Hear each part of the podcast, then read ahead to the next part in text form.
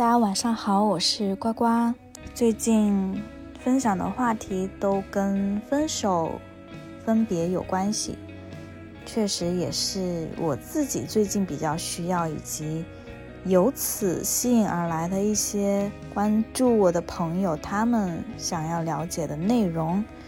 但是呢，我讲的东西也不仅仅只是关于失恋、分手，其实更多是关于。自己自我的探索和思考，只是把失恋、爱情关系作为一个镜子，去反射出我内心，或者是让我更加清楚的去了解我自己感受到的好或不好的东西。所以希望能够帮助到大家。其实除了我的播客平台，我还有视频平台，就是在 B 站、小红书发的长视频，可能。对你们也会有一些帮助吧。我前段时间发了一个视频，是关于有毒恋爱。视频的标题叫做“当我结束了一段有毒恋爱，我才开始真正感受痛苦”。让我没有想到的是，我以为这个话题会比较冷门，因为这个是关于有毒型人格。但毕竟大家对于有毒型人格就是比较心理学的概念不是特别了解。但是没有想到受到很多女生的一种响应，然后有很多女生给我留言。对了，给大家同步一下，就是我的视频平台呢，在 B 站叫西瓜妹妹呱呱，然后在小红书叫西瓜妹妹，大家都可以去看。然后很多姐妹因为看了我这期视频，就有各种各样的留言共鸣，比如说有人说看我的这个视频哭了。确实还挺多人哭了的。其实我那个视频，我里面是没有什么太多的情感的，不是说情感吧，就是我没有太大的情绪在里面。我只是可能比较客观，或者是从我的视角去看待有毒关系、有毒恋爱这件事情，以及分享了一点点我自己的经历。但我自己在录这些视频的时候，我是完全没有什么特别大的情绪的。也没有说有对对方有憎恨啊这种心情没有，但很多女生从我的视频中可能看到了曾经那个委曲求全、被伤害的自己，或者是正在处于伤害当中，正在处于有毒关系中，于是他们有了共鸣，所以哭了。所以就有人说为什么看哭了，我就回复了一句，因为真的很痛吧。其实我看到这个留言，我不禁就是有点点鼻酸，不是因为我还没有走出来，还陷在这个关系带给我的伤害的情绪当中，而是因为当我看到别的人可能也正在经历我曾经经历的事情的时候，我非常感同身受，然后我也知道他们正在经历着什么。我觉得就是作为女生之间的一种共情共鸣吧。让我有点心疼他，也让我有点心疼曾经的自己。虽然我现在已经比以前强大很多了。然后也有粉丝因为看了我的视频，而终于做出了一个决定。就有一个粉丝留言说：“谢谢博主，这段话于我而言非常的重要。已经决定勇敢迈出离婚这步，离开这段有毒的关系，这个有毒的男人。”其实我不会很直接的给大家一个结论，就是你要离开你现在这段关系，因为每个人他情况或多或少会不一样。但我最想讲的一个核心，包括我视频里面讲的也是，就是你要尊重和相信你自己的感受。如果你在一段关系中常常常常感觉到的是失望，然后被利用。没有被尊重，没有被当成一个人被平等的对待，常常处于一种心情恐慌、纠结的状态下。那不管你的理性告诉你这段关系值不值得坚持，你有什么问题，或者是他有什么问题，至少从现在来说，处于这段关系中是对你自己的一种不善良，因为你没有去尊重你的感受。你没有为你自己的感受负责。此刻，如果这段关系让你难受，那你就是应该要试着去离开这段关系，脱离这段关系，去观察自己有没有相应的改变。对于我来说，我分手之后，我没有一秒钟是后悔，说我应该要回去这段关系的，或者是我自己做错了什么，我要去弥补什么。我没有一秒钟是这样的想法，尽管会难过、会痛哭、会受伤等等，但是我没有一秒钟会重新再想回到原来那一段让我非常纠结的关系当中。所以这是我想告诉大家的。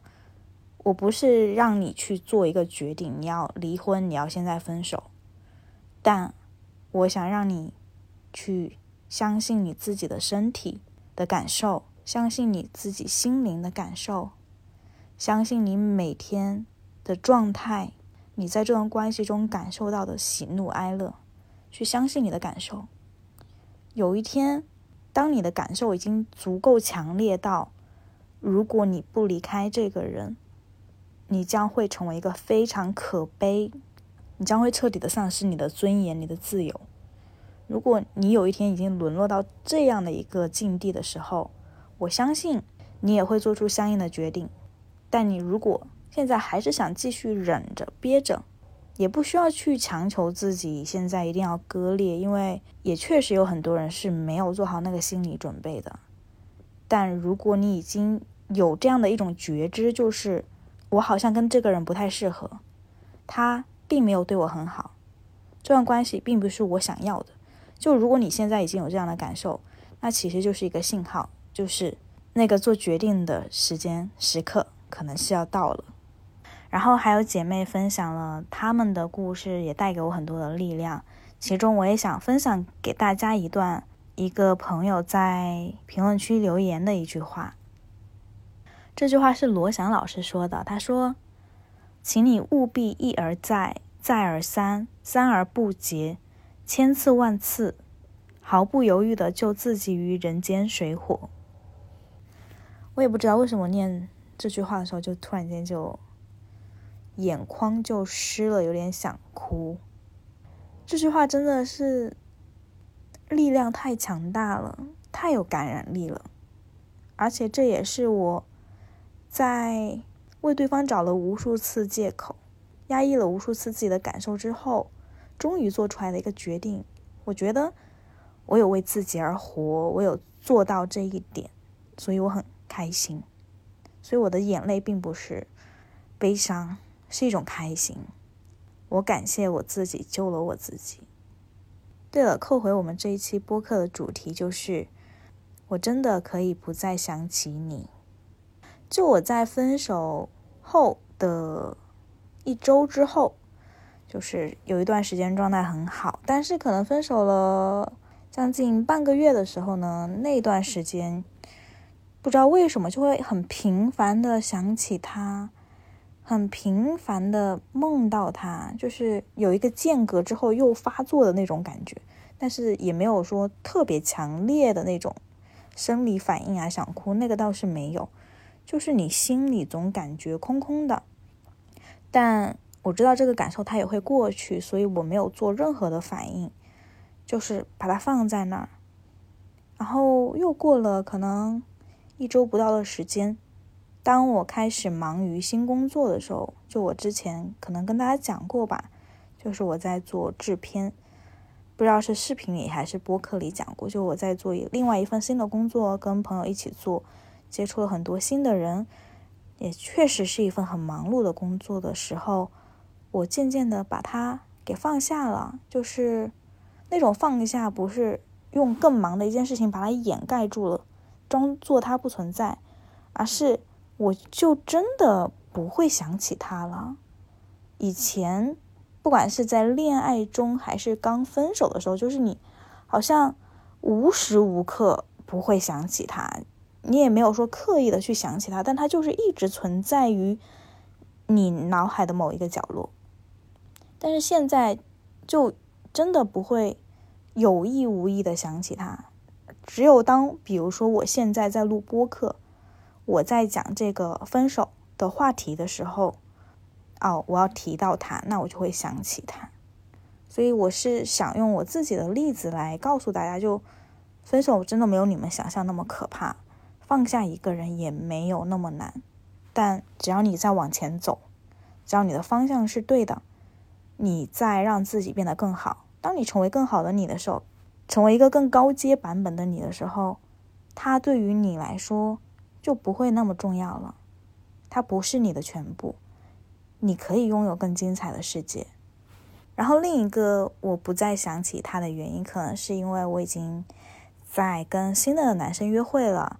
上一期视频应该有讲过，就是有一个只想跟我约炮的男生，就第二次见面就动手动脚那个那个故事呢，我就不再赘述了。大家想听的话，可以去翻上一期的播客。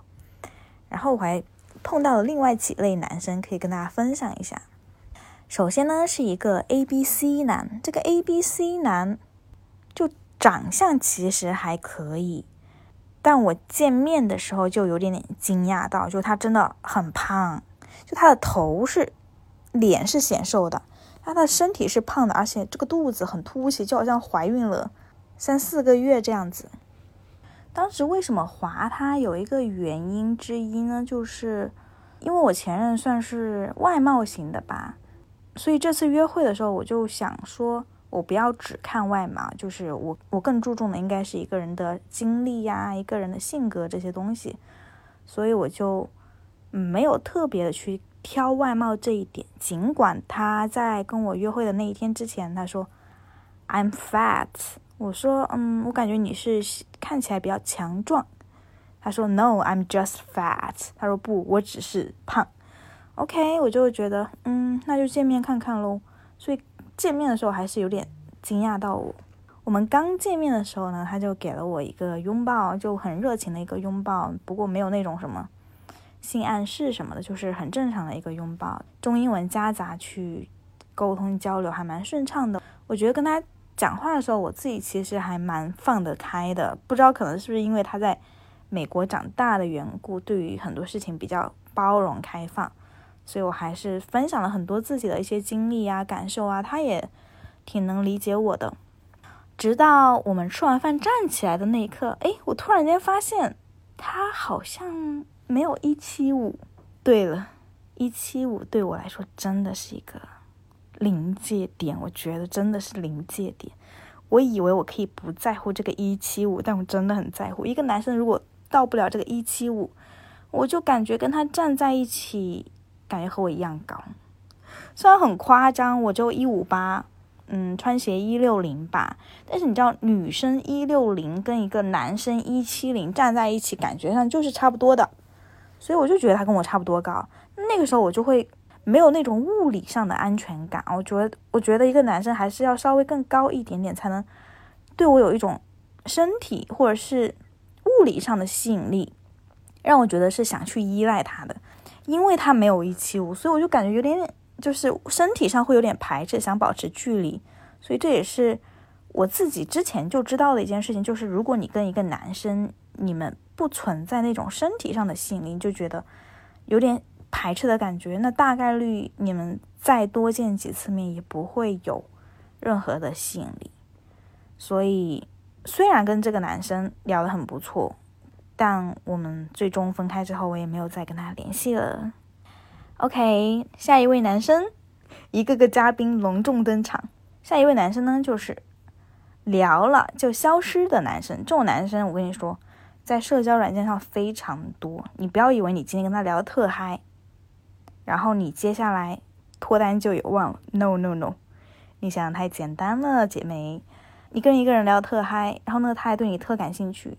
不管他怎么夸你，怎么为你着迷，巴拉巴拉巴拉，你都会发现有一天，他就是莫名其妙的消失了，gone，gone 就是消失的意思。但我对这种事情呢，也是见怪不怪了，毕竟咱们也不是没有见识的人，好吗？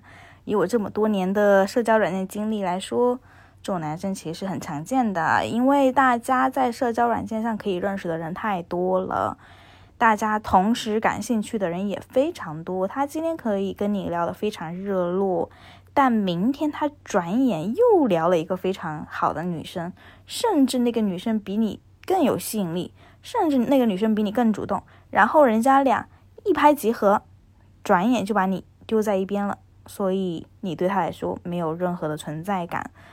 所以那些网恋的姐妹们真的就是小心了，因为他跟你网恋并不代表只有你一个人，大家在网络上可以认识非常多的人，同时跟很多女生聊的好像都非常暧昧的样子。但是性别转过来，女生也是一样的呀。就我作为一个女生的视角。我可以同时跟很多男生都聊得非常好，都表现出我对他们非常有兴趣的样子。这个真的不叫海王，我觉得那种海王呢是可能有点人品问题的。就比如说不专一，在感情当中不专一。但是你想想，两个人才刚在社交软件认识，也没有啥感情基础，也没有见面的前提下，根本谈不上什么感不感情的。这个时候真的不要想太多。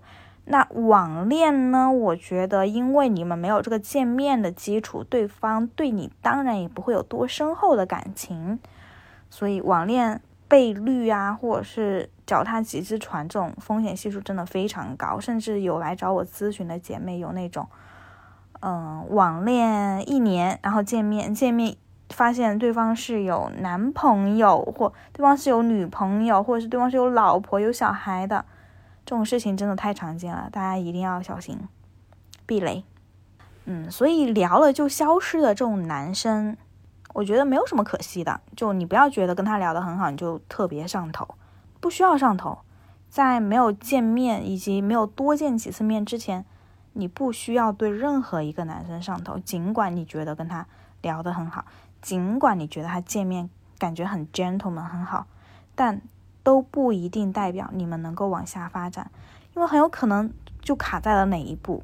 就比如说，我觉得那男生肚子很大，卡住了，不能往下走了。就比如人家有新的鱼了，魅力更大，卡住了。就比如说人家跟你聊天的时候，发现哎，你的价值观跟他不合，两个人的方向不一样，卡住了。再比如说那个约炮男，他要约炮，我要我要恋爱，卡住了。所以有太多太多的原因导致你们关系可能到哪一步就戛然而止了，所以不要对这个恋爱的节奏有一个太强大、太大的期待，也不要对社交软件上那些聊了没几天，然后或者是见了没几次面的男人抱有太大期待，就是一切还是要落在实处。活在现实当中，你要去观察这个人是不是真的坚持对你好，坚持对你热情。那种短期几天的热情太常见了，一点都不稀奇，一点代价都没有，根本就不需要花什么心思。就他对你根本没有任何的，基本可以说是零投入、零成本。所以他选择放弃你、失去你，也是分分钟钟的事情。你对待他的态度也应该是如此。OK，下一位男生呢，就是在约会阶段让我觉得非常下头的一类男生，就是抠男。抠男，为什么说了两遍？因为我真的很讨厌抠男。哎，抠男呢也是见怪不怪了。比如说见面第一次。就啊，跟你 A A 不主动付钱的这种男生，我遇到过两回了。这一次呢是第二回，第一回时间太久远了，故事太旧了，我不想讲，讲个新的故事吧。这个抠男是这样子的，他下头的点还不止抠哦，还包括骗人这个事情。首先我们第一次聊天，我就非常直接的问了你多高，他说你希望我多高，我说一七五，然后他跟我在那儿。完了，你知道吗？他说他跟我说，那我一七四点八可以吗？我说怎么一七四点八呀？他说我体测的时候就是显示一七四点八呀。我说那没有问题呀，四舍五入也等于一七五，穿个鞋起码有一七五以上了呀，没问题呀。这个事情就带过去了，你知道吗？我就真觉得这个人有一七五了，而且我们在没见面的前一个星期吧。都聊得还不错，就是每天有一搭没一搭的聊两句，就表现出对对方的一种兴趣，还算是比较浓烈，并且他跟我发的那些语音啊、文字啊，都是很长段、很大段的，让我觉得这人有点啰嗦。就除了这一个之外呢，我没有觉得有太大的毛病。但是见面的时候就真的很下头，跟他在网上呈现出来的那种感觉非常不一样。因为他是做视频编导嘛，就是就是影视行业稍微有点审美，所以他拍的照片其实都还蛮有质感，挺好看，就不算说特帅，但是也是让人感觉到这个男孩子干干净净的，还挺有气质的那种感觉，就是在那种氛围感的烘托之下，你应该知道。OK，我们见面在一个黑灯瞎火的夜晚。为什么在一个黑灯瞎火的夜晚呢？因为我那天直播完，我经常直播不化妆的，这个大家也知道。我直播完，他突然跟我发了一个信息，说大概是九点多吧，也不算很晚。他说要不要见一面？我刚刚下班，嗯，可以在家附近转两圈。我说好啊，我当下就答应了，因为我们确实就是聊了一周多了嘛，没有见面，我觉得也这个。节奏该往前推一推了，然后是牛是马拉出来遛一遛，看一看嘛。所以我就说好啊，所以我就下播之后紧急化妆，你知道吗？如果我知道他会来见我的话，肯定是提前就化好了，不至于说我晚上九点钟还在那儿化妆。所以我就紧急化妆，过了二十分钟，刚化完妆他就到了，到了我家楼下附近。他说他到了，我就下去接他，不是不是不是把他接上来，就是下去见他。顺便在我家附近逛一逛、走走，我就说你在哪呀？他说我在那儿，然后我们俩就位置共享，就看到两个小点点不断的靠近，我就注意到哦，他在我的正前方，我就把那个位置共享关了。于是从我正前方走来的一个男生，在那个灯光的烘托之下，我觉得他非常瘦，也非常矮。他给我的感觉绝对没有一七五，绝对没有一七五。怎么说呢？因为我我之前有个前任是一七八，一七八比一七五其实高不了多少，但我那个前任就感觉比他高很多。以及我有一个闺蜜，她是一七零，我闺蜜跟我站在一起的感觉，我知道是一种什么样的感觉，那个高度差。所以我跟这个男生站在一起的时候，面对面的时候，我就感觉他只有一七零，所以那个一七五。绝对是谎报的。再次 提醒大家，网恋的姐妹们，如果你还在沉迷于网上的那几张照片、网上的花言巧语、网上给你画的各种饼，请你一定要小心。男生连他的身高都会谎报，那你觉得他会说些什么真的东西呢？所以，没有见面，没有真的跟这个人面对面聊天，没有真的深入到这个人的生活之前，不要轻信一个人。OK。好，见面，这是第一个，就一七零，完蛋了，下头了。这是不是跟那个 A B C 一样啊？A B C 也就还好，他只是外貌没有合格，他的人真的还挺好的，有一说一，是一个不错的男孩子。但这一个，好，我们继续说，就在我家附近走走，因为我觉得干走也挺没意思，你知道吗？晚上两个人在那干走，就是起码有点。环境啊，或啊吃点东西啊，没有那么尴尬，是吧？你知道吗？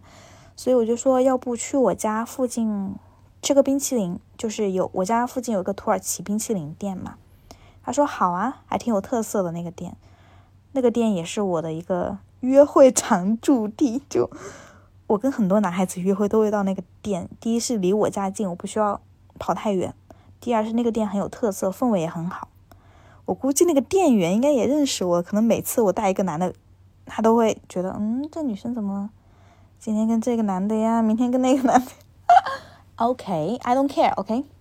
所以呢，我就带他进入了这个冰淇淋店。我们俩没有点多少，因为都吃过晚饭了嘛，就晚上当个小宵夜、小甜品什么的，就点了一个冰淇淋。我们两人点了一个，因为这个冰淇淋它是那种切块的，就是一个冰淇淋切成好几块。所以两个人可以共享，然后一人点了一杯那个茶，土耳其的红茶，一共就花了八十块钱。在我们聊天的过程中呢，注意，刚刚我是不是讲到一个伏笔，就是他会给我发很长段的话，很长段的语音，我觉得这人有点啰嗦。见面的时候再次印证了这一点。怎么说？因为我。对待很多事情呢，是非常有自己的主张、见解和观点啊。这种东西也不是说凭空而来的，是根据我自己的生活经验啊、我的经历、我的阅读经验来的。所以，对于很多事情，我其实是有很多很鲜明的观点。然后我在跟他聊天的过程中，我会发现他的观点非常的庸俗。那个庸俗在于说，第一，这个观点非常的普遍，大部分人都会持有跟他一样的观点；第二，这个观点也不是一个说很让人哇眼前一亮、耳目一新，或是让我想要去跟你讨论一下的那种东西。就他讲了很多类似于很庸俗的观点，以及在那给我长篇大论。就是这个东西吧，我觉得也我也不需要跟他反驳，因为并不是一个我完全反对的东西。但我只是觉得这个东西毫无新意，你拿来跟我讲，并不会证明你哦，你很有思想，你很有眼界。我只会觉得你更无聊了。就是这么一个很普通的观点，你为什么要讲这么久？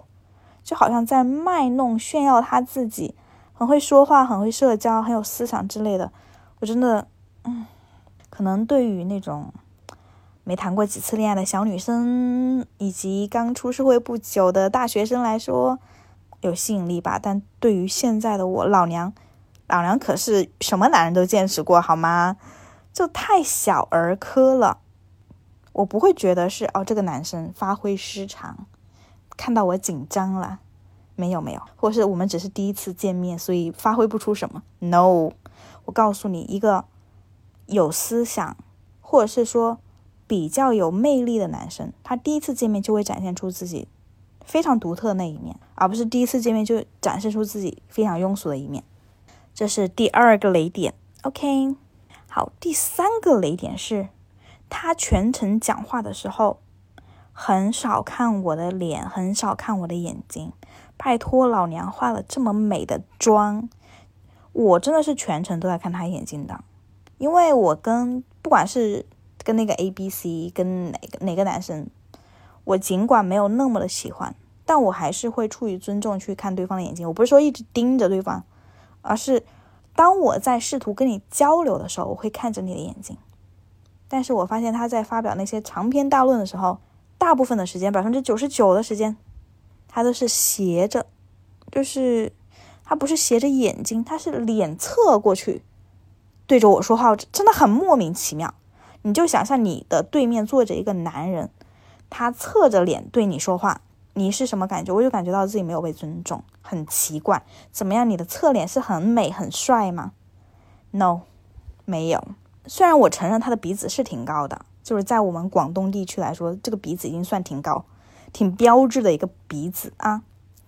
但总体来说，因为他太瘦了，就感觉。像姐妹吧，不太像我男朋友。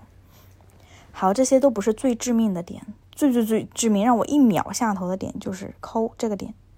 我们聊了差不多四十分钟，也差不多到十点十一点了，我觉得差不多该回家了，所以说我 OK，我们走吧。当我起身准备走的时候，第一，他没有拿那个账单，就是男生如果主动付钱，他都会主动拿账单，或者是想要。试图去扫码，或者是想要叫服务员过来，对吧？这三个动作起码得有其中一个。一个男生如果想要主动买单，但他没有。第二，他在低头拿他的手机玩手机，我不知道他在干嘛。反正就快要走起身走的这一刻，他在玩手机。我看他没有拿账单的意思，我真的是很无语，你知道吗？但我。并不想就是当着面去拆穿他还是怎样，我就把这个账单拿着了，我就直接走到前台去了。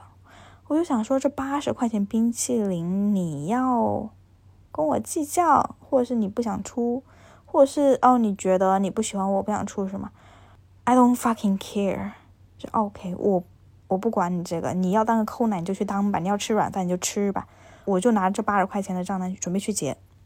就在我要准备要扣下二维码的那一刻。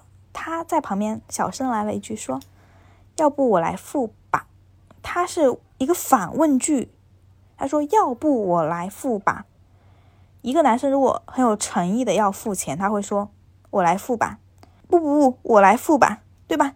应该是这样子的。但他是要不我来付吧？哎，我当时就立马就把那个码收回去了。我说：“好啊。”然后他就付了。但我知道他其实内心可能是有点不情愿的，我也不想给人家留下一个我占他便宜，让人家不爽，所以我就当场立马把那个钱 A 给了他，就是转账转给了他。后来在我们分开之后呢，他就立马把这个钱给收下了，收下了。我以为这个故事就到此结束了，因为毕竟你也跟我 A A，然后你全程说话这样侧着脸，我觉得对我也没什么吸引力。可能我们俩确实没看对眼吧。结果他第二天一早上还找我搭讪聊天，所以我知道，哦，他可能还对我有点意思，但是我已经没有心情跟这样的一个男生再继续了。So I just quit，我就直接放弃了。但我呢，并不是像之前那些直接玩消失的男生一样，直接就不回信息。我还是回复了，只是我表达了我们俩的这种不合适，然后。就没有再联系彼此了。OK，next one，终于要讲一个正常的男人了。我跟你说，就是我最近一直在约会的一个男生，他是一个西班牙的男生。为什么最近跟这个外国男生约会比较多，或者是说为什么开始这种中外 恋情？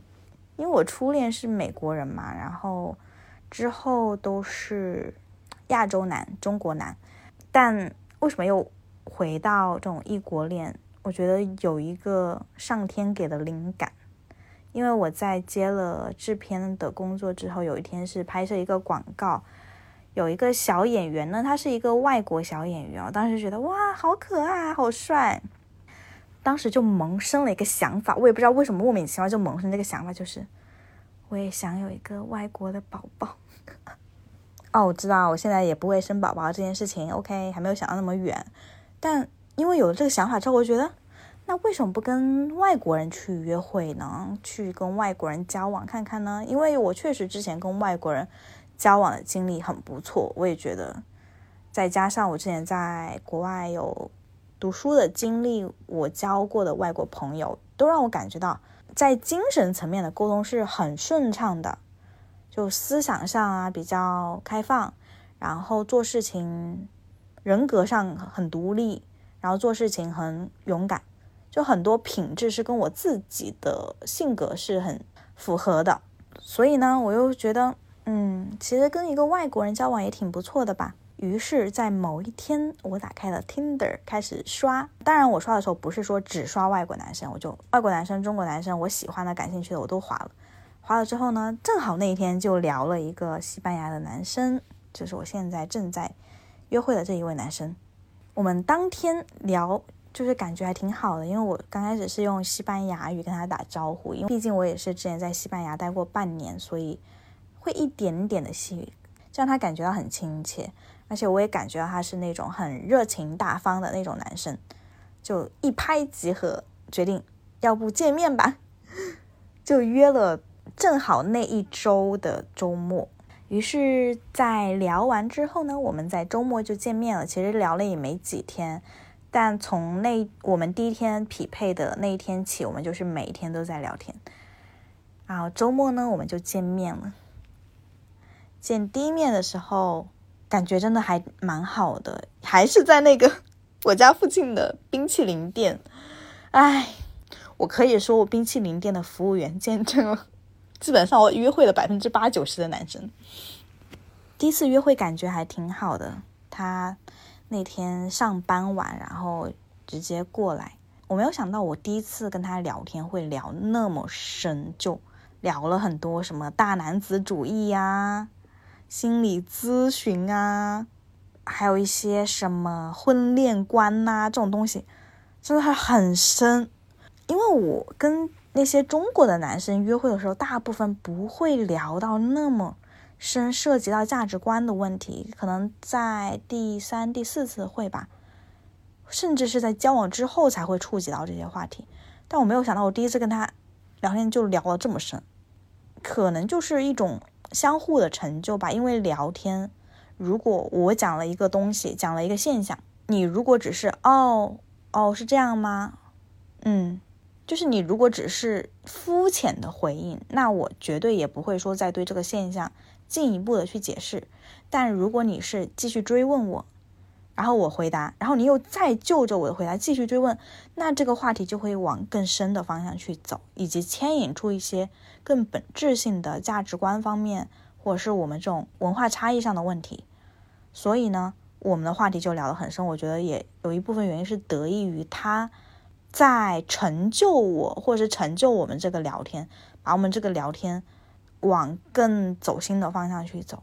而且让我觉得很有好感的一点就是，他第一次约会的时候就是有主动买单，因为我知道外国男生其实很多时候约会 A A 嘛，嗯，就算他买单，我也会主动提出 A A，但是他还是就直接买单了，就坚决不让我付，我买单。我说哦，好的，那谢谢你，我下次再请你吧。我从来没有想要去占一个男生的便宜，包括刚刚讲的那个抠男 A A。那个事情啊，我只是觉得一个男生他愿意在第一次约会给你买单，这是一种风度问题，这是一个绅士的问题，无关乎你是中国还是外国。如果你是个外国男生，但是你第一次约会跟我 A A，我可能也会下头下挺多的吧，这就是个人癖好吧。所以我觉得他还是挺有风度的，入乡随俗。于是我就夸他，还挺入乡随俗，挺 gentleman 的。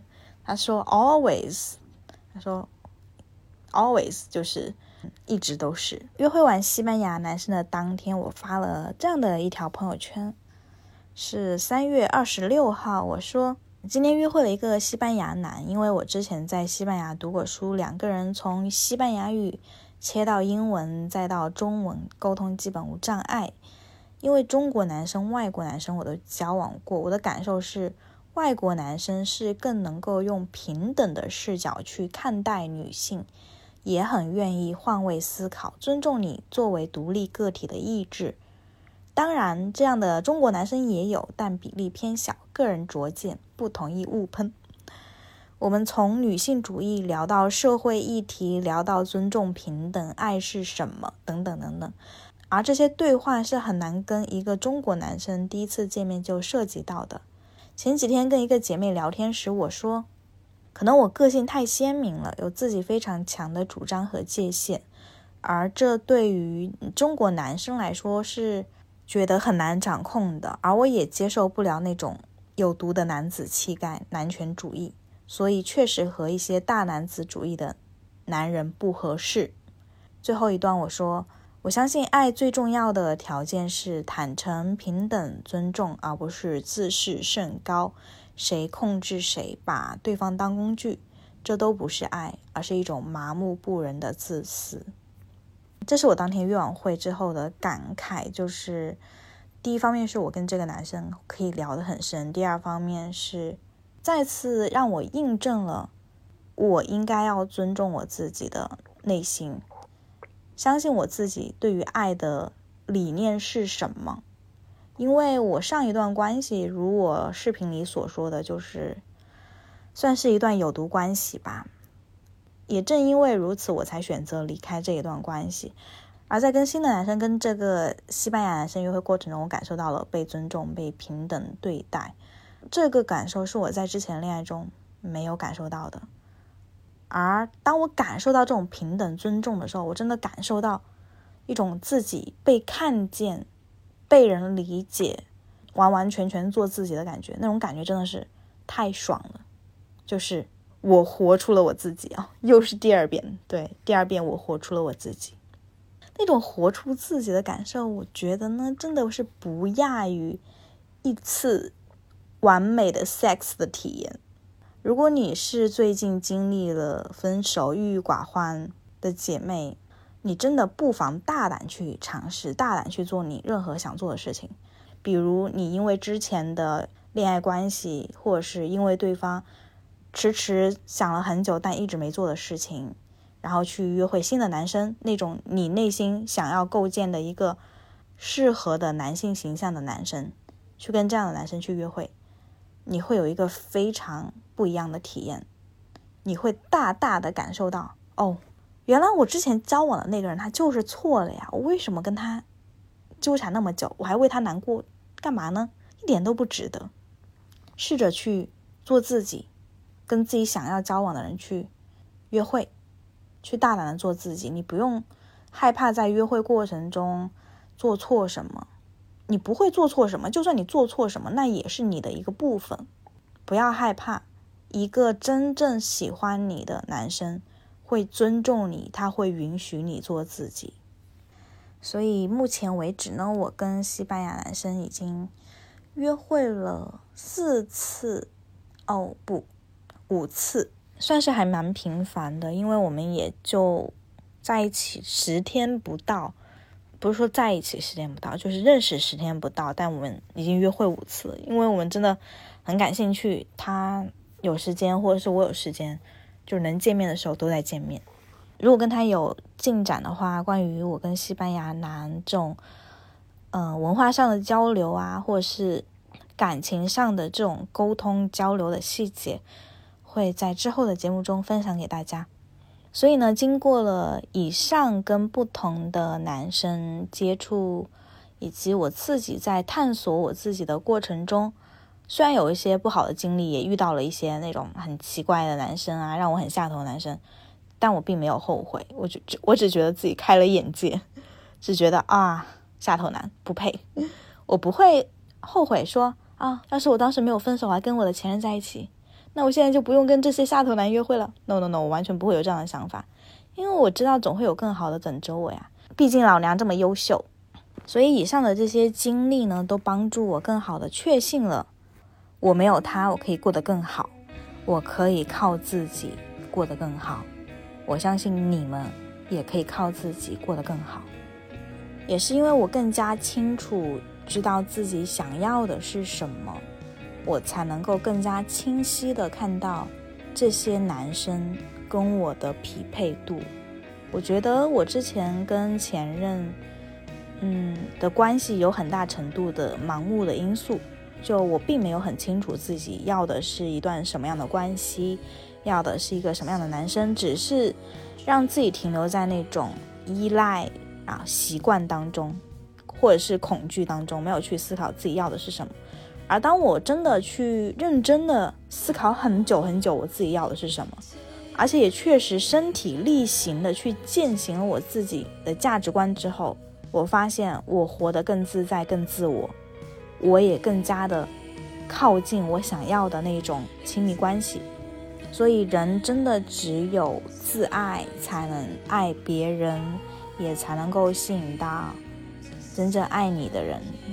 一切的大前提都是因为你自爱，而自爱的前提是因为你深刻的理解你自己，知道你自己要什么，以及接纳你自己的好不好和不完美。最后以罗杰斯的一句话作为本期节目的结尾，分享给大家。